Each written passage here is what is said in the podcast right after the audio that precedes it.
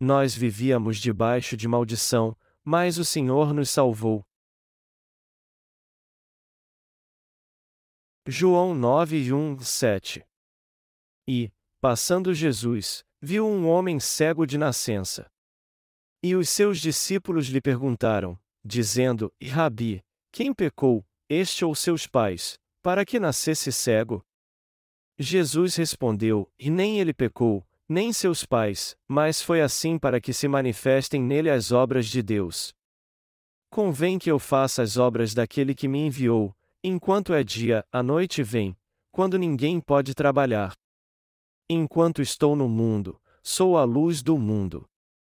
Tendo dito isso, cuspiu na terra, e, com a saliva, fez lodo, e untou com o lodo os olhos do cego. E disse-lhe: E vai, lava-te no tanque de Siloé, que significa o enviado. Foi, pois, e lavou-se, e voltou vendo.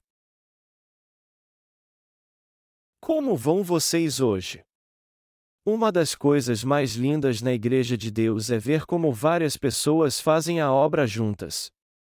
Quando eu ponho em prática algum projeto, eu sempre me sinto fraco fisicamente, ainda mais quando tudo está chegando ao fim.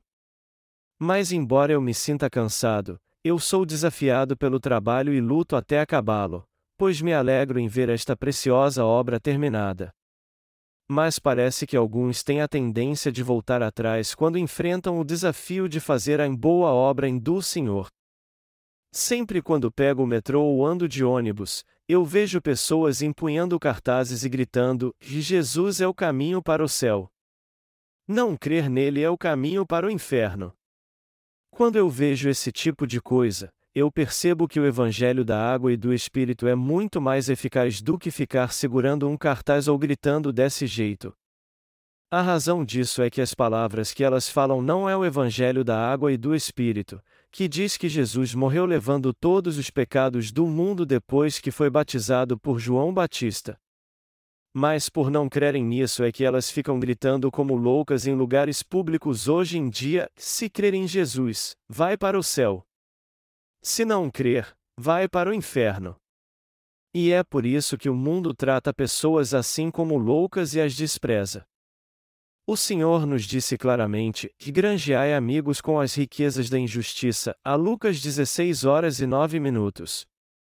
É por isso que nossos pastores e missionários, assim como os leigos, estão ganhando dinheiro com vários tipos de negócios para custear a pregação do Evangelho da Água e do Espírito.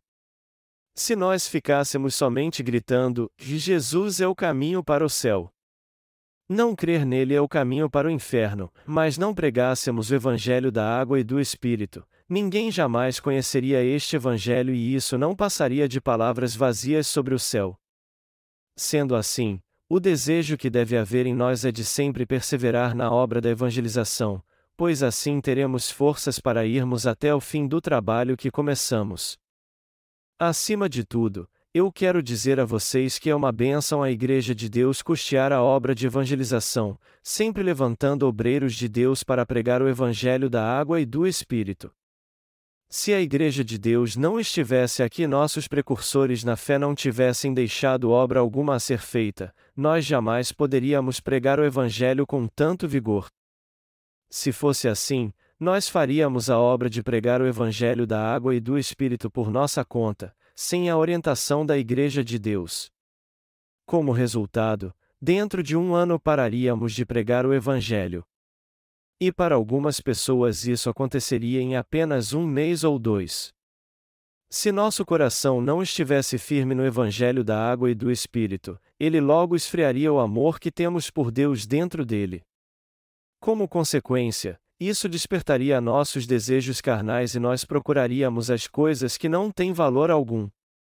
Portanto, se não nos tornarmos obreiros de Deus depois de recebermos a remissão de pecados crendo no Evangelho da água e do Espírito, e se não continuarmos firmes servindo a este Evangelho segundo a vontade de Deus, nosso coração encontrará a morte espiritual. Por essa razão, quando a Igreja de Deus confiar uma tarefa a você, você tem que procurar cumpri-la com todo zelo e se sentir grato por tão valiosa tarefa ter sido confiada a você. De vez em quando, alguns obreiros do nosso ministério acham melhor fazer a obra de Deus sozinhos e deixam a Igreja de Deus. Seria até bom se eles servissem com todo zelo ao Evangelho da água e do Espírito sozinhos, mas a maioria deles não consegue fazer isso. A princípio, até parece que eles estão indo bem ao fazer a obra de Deus. Mas logo os desejos carnais começam a surgir no seu coração e os levam a desistir. Quando alguém começa a buscar seus desejos carnais, a morte é algo certo. Portanto, eu peço a todos os pastores, missionários e todos que estão fazendo a obra de Deus fielmente na igreja, por favor, continuem na igreja que serve ao Evangelho da água e do Espírito até o fim, sendo gratos a Deus. É claro que se alguém quiser ser independente, eu permito que ele vá a hora que quiser. Se alguém não quiser fazer a obra comigo, eu permito que ele vá e sirva ao Evangelho da água e do Espírito sozinho.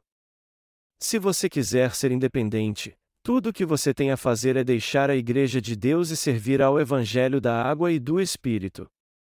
Mas antes de fazer isso, pense muito bem sobre isso.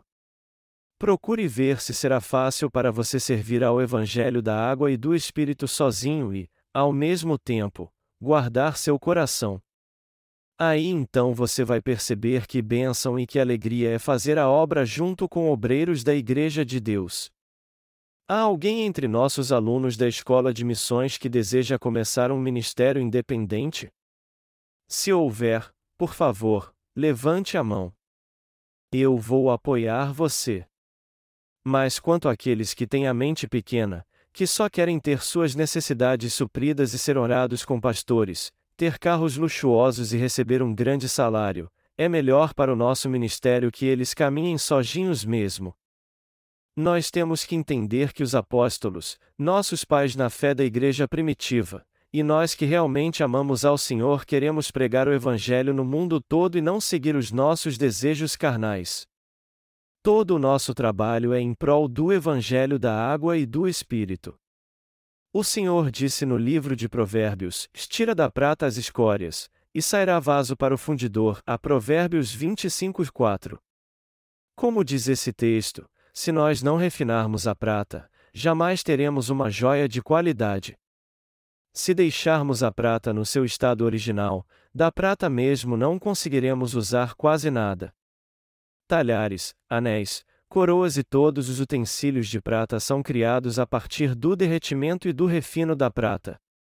Do mesmo modo, depois de nascermos de novo crendo no Evangelho da Água e do Espírito, temos que passar por um treinamento espiritual, sendo depurados pelo Evangelho da Água e do Espírito a fim de que as impurezas e sujeiras possam ser tiradas do nosso coração. Ninguém é capaz de remover a sujeita do seu coração sozinho.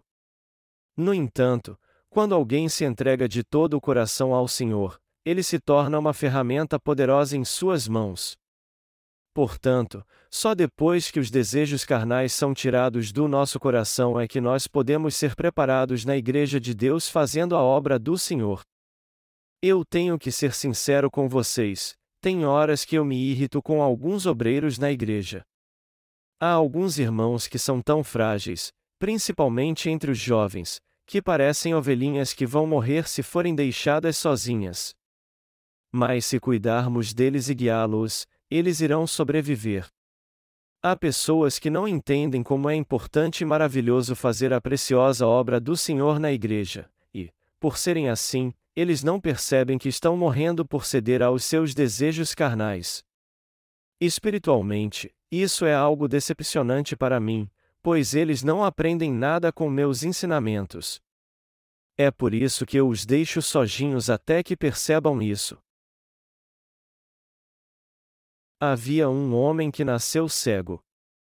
Nós lemos a palavra de Deus no Evangelho de João, capítulo 9, e diz ali que Jesus estava passando com seus discípulos e viu um homem cego de nascença. Os discípulos perguntaram a Jesus então se aquele homem era cego porque havia pecado ou por causa do pecado de seus pais. E Jesus respondeu dizendo que nem ele nem seus pais haviam pecado, mas que ele era cego para que nele se manifestassem as obras de Deus. Essa passagem bíblica, na verdade, é muito simples. Jesus e seus discípulos viram um homem cego, e os discípulos lhe perguntaram a razão daquilo. E Jesus respondeu: Nem este homem nem seus pais pecaram, mas ele é cego para que nele se manifestem as obras de Deus. Essa palavra dita por Jesus quer dizer que todos que nasceram em pecado podem nascer de novo recebendo dele o Evangelho da água e do Espírito. Mas para entendermos isso corretamente, também temos que entender por que Jesus nos deu o Evangelho da água e do Espírito. Em outras palavras, temos que entender a intenção do Senhor em nos dar o Evangelho da água e do Espírito. Então, para entendermos o que significa o texto bíblico deste capítulo, primeiro temos que nascer de novo crendo no Evangelho da água e do Espírito, caso contrário, essa verdade nunca será revelada a nós. Está escrito na Epístola de Romanos: Pois assim como por uma só ofensa veio o juízo sobre todos os homens para a condenação, assim também por um só ato de justiça veio a graça sobre todos os homens para justificação de vida. Porque, como, pela desobediência de um só homem, muitos foram feitos pecadores, assim, pela obediência de um, muitos serão feitos justos. A Romanos 5, 18, 19. De acordo com essa verdade encontrada na Bíblia, Adão e Eva pecaram, e por causa disso, nós que somos seus descendentes nascemos como pecadores e por termos herdado este pecado. Nós somos pecadores porque nascemos com pecado, e nossa descendência também nascerá com pecado. Esse texto nos diz que o pecado é hereditário, por essa razão, todos, sem exceção, são pecadores. Mas o que o Senhor está nos dizendo aqui sobre o homem cego? Que ele não era cego porque ele ou seus pais pecaram, mas porque Deus quis mostrar sua obra através dele. Podemos ver então que é verdade o que a palavra diz, que pela ofensa de um homem, Adão, todos se tornaram pecadores. Já que a Bíblia diz que pela ofensa de um homem todos se tornaram pecadores, todos nascem em pecado então. Mas ela também diz que assim como por uma só ofensa veio o juízo sobre todos os homens para a condenação, assim também por um só ato de justiça veio a graça sobre todos os homens para justificação de vida. A Romanos 5 horas e 18 minutos. Assim, podemos ver que a intenção de Jesus era mostrar sua glória através do cego. A palavra de Deus nos diz que Jesus curou o cego para que se manifestassem nele as obras de Deus. Antes mesmo da fundação do mundo, Deus planejou apagar os pecados do homem em Jesus Cristo, seu Filho, com o Evangelho da água e do Espírito. Desde o princípio, a vontade de Deus foi criar a humanidade e fazer deles seus filhos. É por isso que antes de nascermos, e antes mesmo de Adão e Eva caírem na tentação de Satanás e pecarem, Deus planejou o Evangelho da água e do Espírito com o propósito de nos salvar do pecado e nos adotar como filhos. E por meio de João Batista, o representante da humanidade, ele passou todos os pecados do homem para Jesus quando ele foi batizado e o fez pagar o pagar o preço por todos estes pecados. Todos nós nascemos com pecado. Mas todos nós somos pecadores e não porque nossos pais pecaram, mas porque Deus os fez pecadores com o propósito de nos tornar seu povo por meio de Jesus Cristo, seu Filho. Então, assim como o homem cego, Deus nos fez nascerem espiritualmente cegos. É claro que há os que são cegos de nascença. Entretanto, quando olhamos para nós mesmos por um ângulo espiritual, vemos que também somos cegos de nascença e não podemos ver o Evangelho da água e do Espírito. Mas isso não é culpa de ninguém, e sim para Deus mostrar a obra que ele realizou, o plano da salvação em seu Filho Jesus Cristo. Vamos ler os versículos 6 e 7 do capítulo 9 do Evangelho de João. Tendo dito isso, cuspiu na terra, e, com a saliva, fez lodo, e untou com o lodo os olhos do cego. E disse-lhe: E vai, lava-te no tanque de Siloé, que significa o enviado. Foi, pois, e lavou-se, e voltou vendo. Depois de anunciar que era a luz do mundo, Jesus cuspiu no chão e fez lodo com sua saliva. Com essa saliva então, ele ungiu os olhos do cego e mandou que ele fosse se lavar no tanque de Siloé. Ele então se lavou com a água do tanque e voltou a ver. O que isso significa? Que através da lei de Deus, o Senhor fez com que os pecadores entendessem seu pecado, mas por meio dela, eles foram salvos voltando para o Senhor através do Evangelho da água e do Espírito dado por Deus. Antes de curar o cego, Jesus cuspiu na terra e fez um lodo com a mistura. Então, ele ungiu os olhos do cego com o lodo. Pelo lado humano, isso seria um insulto ou algo humilhante. Mas ser cego já era uma grande humilhação, e foi por isso que Jesus fez lodo com saliva e terra para ungir seus olhos. Depois disso, ele disse ao homem para se lavar no tanque de Siloé. O milagre é que todos que têm um encontro com o Senhor e o obedecem são curados de suas enfermidades, não importa quais sejam. Ao invés de ficar questionando por que Jesus ungiu seus olhos com lodo feito de terra e saliva, o cego foi obediente e foi calmamente até o tanque de Siloé, conforme o Senhor havia mandado.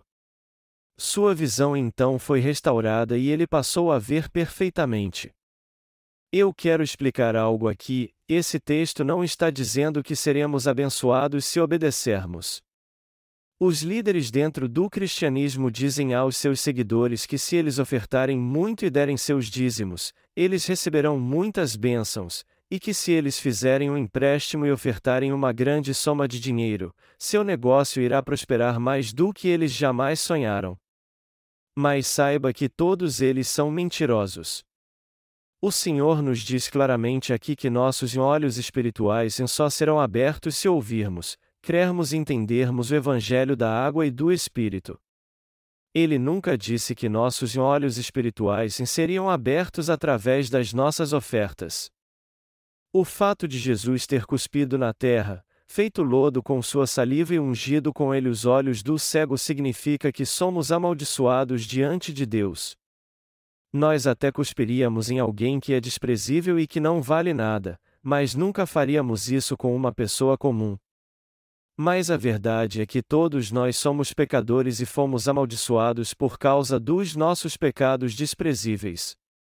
Mesmo assim, podemos ver que Deus incuspiu-um para salvar aqueles que estavam amaldiçoados. Isso nos mostra claramente que o homem estava amaldiçoado. Aqueles que têm pecado neste mundo não são simples pecadores em diante de Deus. Eles são muito mais do que isso, eles são amaldiçoados. O Senhor disse que o salário do pecado é a morte, mas dom gratuito de Deus é a vida eterna, por Cristo Jesus, nosso Senhor, a Romanos 6 horas e 23 minutos. Nada mais justo então que todos sejam amaldiçoados por Deus e vão para o inferno. Todos têm que pagar o preço pelos seus pecados. Mas por sermos muito preciosos aos olhos de Deus, seu desejo não é que sejamos destruídos por causa dos nossos pecados. Isso porque Ele não nos criou para que fossemos lançados no inferno. Foi por isso que ele enviou seu Filho unigênito como propiciação por todos os nossos pecados. E Jesus Cristo cumpriu sua missão, que era expiar todos os pecados do mundo através do Evangelho da Água e do Espírito. Portanto, temos que crer em Jesus Cristo, que é o Salvador de toda a humanidade, através do Evangelho da Água e do Espírito. Mas para crermos nele verdadeiramente, temos que entender muito bem o que é o Evangelho da Água e do Espírito, pois é através deste Evangelho que nós recebemos a purificação dos nossos pecados. Há algo muito importante que temos que entender antes de sermos purificados dos nossos pecados pelo Evangelho da Água e do Espírito: é que, por estarmos condenados ao inferno por causa dos nossos pecados, precisamos ser salvos de todos eles para recebermos a vida eterna. Mas temos não somente que receber a purificação dos nossos pecados pelo Evangelho da Água e do Espírito, mas também crer neste verdadeiro Evangelho e entender que, por sermos grandes pecadores, não poderemos evitar o castigo de sermos lançados no inferno se nossos pecados não forem realmente purificados. Em outras palavras, antes de crermos no Evangelho da água e do Espírito e sermos salvos, temos que reconhecer e confessar que, se nós fossemos julgados pelos critérios estabelecidos na lei de Deus, seríamos condenados ao inferno por ele. Porque o Senhor cuspiu na terra e fez lodo com sua saliva para ungir os olhos do cego.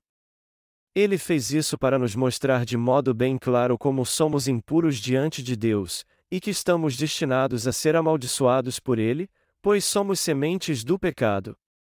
Nós temos que entender muito bem que o certo seria sermos amaldiçoados e destruídos por Deus por causa dos nossos pecados, e que também seria justo sermos lançados no fogo do inferno que nunca se apaga. É por isso que nós temos que buscar a Deus e reconhecer diante dele que merecemos em este juízo e a destruição eterna em por causa dos nossos pecados. Se fizermos isso, o Senhor nos dirá: e vá agora e lave-se no tanque de Siloé. E se fizermos isso com mansidão e obediência, Ele purificará todos os nossos pecados de uma vez por todas, limpando nosso coração que está totalmente manchado pelo pecado. E, segundo Sua palavra, Ele nos curará de uma maneira perfeita. Portanto, para recebermos de Deus a purificação dos nossos pecados e nos tornarmos seu povo santo, a primeira coisa em que precisamos entender é que nós somos pecadores e estamos destinados a sofrer a ira de Deus. Só depois buscaremos a Jesus Cristo crendo no Evangelho da água e do Espírito dado por Deus e seremos purificados de todos os nossos pecados pela palavra da verdade. Jesus Cristo é o Cordeiro de Deus enviado por Ele para apagar nossos pecados. Mas ele veio a essa terra para cumprir o plano da salvação não segundo a sua própria vontade. Ele veio a essa terra segundo a vontade do seu Pai, viveu aqui 33 anos, e cumpriu o plano estabelecido por ele levando nossos pecados quando foi batizado e morreu na cruz derramando seu preciso sangue em nosso lugar. A tradição da palavra em Siloé significa em o enviado. Jesus Cristo é o Salvador que veio a nós enviado por seu Pai. Se procurarmos ver o que diz o que texto bíblico em João 9 horas e 4 minutos, nós vamos ler: Convém que eu faça as obras daquele que me enviou, enquanto é dia, a noite vem, quando ninguém pode trabalhar. Jesus Cristo foi levado a cumprir esta obra segundo a vontade do Pai. Nossos pecados só poderão ser purificados para sempre se buscarmos a Jesus Cristo. Mas para fazermos isso, nós precisamos entender que somos realmente impuros e temos pecado. Aí então, quando buscarmos a Jesus Cristo, nós receberemos a purificação dos nossos pecados crendo no Evangelho da água e do Espírito dado por Deus. O que é a água mencionada no Evangelho da água e do Espírito? É o batismo de Jesus. Nós temos que entender a verdade bíblica pela qual Deus escolheu João Batista como sumo sacerdote e representante da humanidade, e por ele foi instruído a passar todos os pecados do homem para Jesus Cristo, batizando-o com imposição de mãos. Foi assim que João batizou Jesus Cristo, o Salvador que foi condenado em nosso lugar ao ser crucificado por todos os nossos pecados. Quando cremos em Jesus Cristo, que veio pelo Evangelho da Água e do Espírito, todos os nossos pecados são purificados e podemos ver o amor de Deus com nossa visão restaurada. Isso significa que só depois que recebemos a remissão de pecados pela fé é que podemos chamar a Deus de Abba Pai, a Romanos 8 horas e 15 minutos. Quando entendemos que nascemos neste mundo com a permissão de Deus, mas que estávamos condenados à morte por causa dos nossos pecados, vemos que temos que aceitar seu amor. Após vir a essa terra para salvar toda a humanidade, a primeira obra que Jesus Cristo realizou neste curto período do seu ministério público foi ser batizado por João Batista. Nós temos que conhecer e entender essa verdade na qual Jesus veio a essa terra e foi batizado para levar os pecados de toda a raça humana. Jesus veio a este mundo através do corpo da Virgem Maria, e quando fez 30 anos de idade foi batizado por João Batista. Só então ele começou seu ministério público para salvar toda a humanidade. A primeira obra que Jesus realizou em seu ministério público foi ser batizado por João Batista. Ao ser batizado por João Batista, Jesus levou todos os pecados da raça humana sobre seu corpo, desde Adão, de uma vez por todas. E ao ser crucificado em nosso lugar por causa de todos estes pecados, ele nos salvou deles e da destruição. Se você se recusar a crer nisso, você jamais poderá ser um cristão verdadeiro. Quando alguém diz que é membro de alguma igreja e confessa Jesus com seus próprios lábios, mas não conhece o Evangelho da água e do Espírito, Deus o considera somente como mais um religioso deste mundo, como os budistas que só vivem cantando sutras, mas não entendem seu significado. E isso acontece porque ainda há pecado em seu coração. É por isso que é muito importante sabermos como Jesus levou sobre si todos os nossos pecados e resolveu de um modo perfeito um problema do pecado. Nós temos que entender bem por que ele foi batizado e qual o verdadeiro significado deste batismo, para só depois crermos então no Evangelho da água e do Espírito.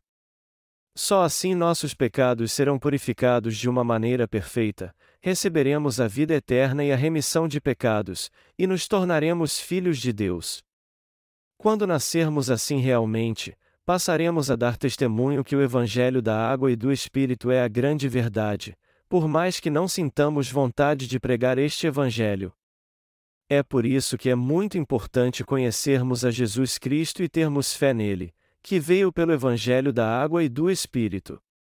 Nós também temos que nos conhecer muito bem. Temos que entender que, embora fossemos pecadores desprezíveis, o Senhor nos salvou dos nossos pecados com o Evangelho da água e do Espírito. Eu realmente espero que você não despreze essa verdade da salvação que veio pelo Evangelho da água e do Espírito. O Senhor disse claramente: Em verdade te digo que, de maneira nenhuma, sairás dali, enquanto não pagares o último ceitil. A Mateus 5 horas e 26 minutos. Embora muitos ouçam este precioso evangelho, eles ainda têm pecado e são escravos deles, o que os levará ao inferno. O preço do pecado é algo terrível. É tão agonizante e doloroso que a pessoa desejaria nunca ter nascido. Nós temos que entender como somos miseráveis e que estamos amaldiçoados por causa dos nossos pecados. Depois então, temos que crer em Jesus Cristo, que foi enviado pelo Pai. No texto bíblico deste capítulo, podemos ver claramente que, ao ser batizado, Jesus levou todos os pecados do mundo de uma vez por todas. A Bíblia nos traz a palavra do Evangelho da Água e do Espírito que foi cumprida por Jesus Cristo, sua importância e seu anúncio no Antigo Testamento. Nós temos que entender que não podemos ser purificados dos nossos pecados sem o Evangelho da Água e do Espírito. Nossos pecados não são purificados simplesmente porque os conhecemos e pedimos perdão por eles. Ao contrário, temos que compreender a verdade bíblica desta purificação para que possamos entender o Evangelho da água e do Espírito e crer nele. Nós temos que saber como o Senhor apagou todos os nossos pecados para que nosso coração seja liberto de todos eles.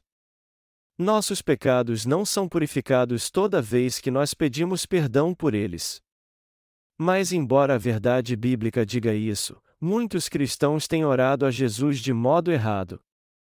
Eles continuam fazendo orações de arrependimento, confessando que erraram e clamando por perdão. No entanto, a verdade é que não recebemos a remissão de pecados assim, isso não passa de uma perda de tempo. Nós temos é que crer que Jesus apagou todos os nossos pecados ao ser batizado por João Batista e ao derramar seu sangue na cruz. O Senhor não apagou nossos pecados somente derramando seu sangue na cruz. A verdade bíblica é que, por ter levado todos os nossos pecados ao ser batizado por João Batista, Jesus foi condenado por todos eles em nosso lugar. Jesus de fato levou em todos os nossos pecados. Mas a verdade é que muitos ainda são espiritualmente cegos em porque continuam jejuando, fazendo orações de arrependimento e clamando a Deus sem saber que já foram totalmente remidos dos seus pecados. É por isso que o Senhor diz que eles são cegos de nascença.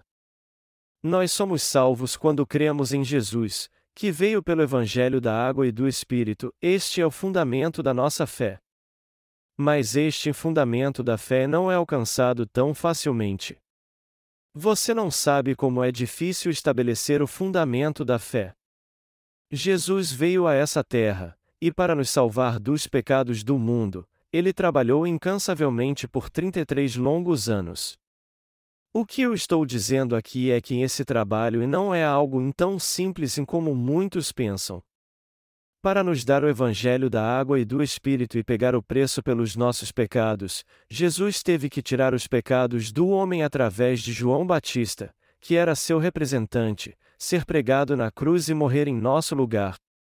Foi assim que ele nos salvou de todos os nossos pecados, da maldição e da destruição. Se pudéssemos resumir todas as obras de Jesus em uma só frase, ela poderia ser esta: Jesus nos salvou do pecado do mundo com o evangelho da água e do Espírito. É por isso que temos que saber muito bem o que é a água mencionada na Bíblia, quem de fato é o Espírito Santo, e o que é a verdade que nos salvou dos nossos pecados, para que depois de termos este conhecimento possamos crer. Melhor dizendo, nós temos que conhecer e crer na obra que o Senhor realizou por nós com o Evangelho da Água e do Espírito. Após ter realizado todas as suas obras de modo perfeito, o Senhor ressuscitou e ascendeu ao reino eterno. Mas os seus discípulos permaneceram aqui na terra. E estes discípulos são os próprios apóstolos e seus seguidores da igreja primitiva. A palavra apóstolo significa enviado. Depois que os apóstolos morreram, os pais da igreja se tornaram seus líderes, mas infelizmente o evangelho da água e do Espírito com o passar do tempo foi aos poucos desaparecendo.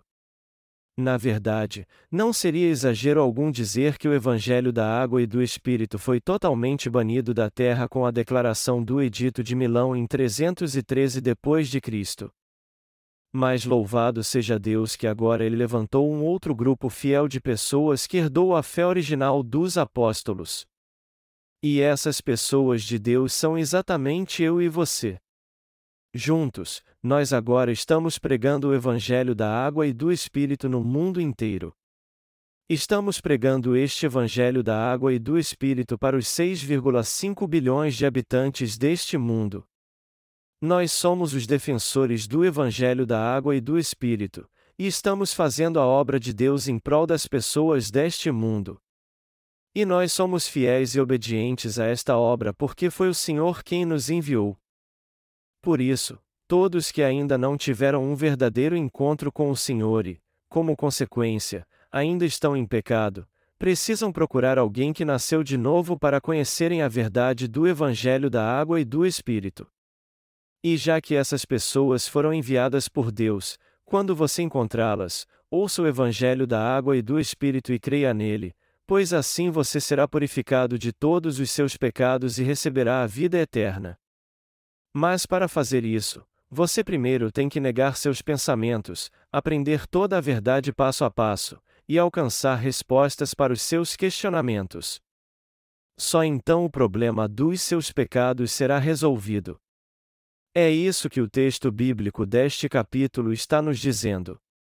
Ele está dizendo que nós, que tivemos um encontro com o Senhor e através dele recebemos a bênção da remissão de pecados, somos aqueles que tiverem sua visão restaurada por Deus e veem o mundo realmente como ele é, além de sermos aqueles que receberam também a bênção que foi enviada pelo Senhor.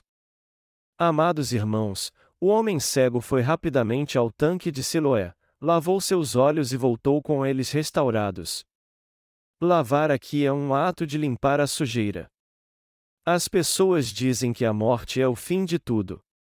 De fato, o que espera pelos pecadores é o juízo pelos seus pecados e o fogo eterno do inferno. Mas o que espera pelos justos é a vida eterna nos céus.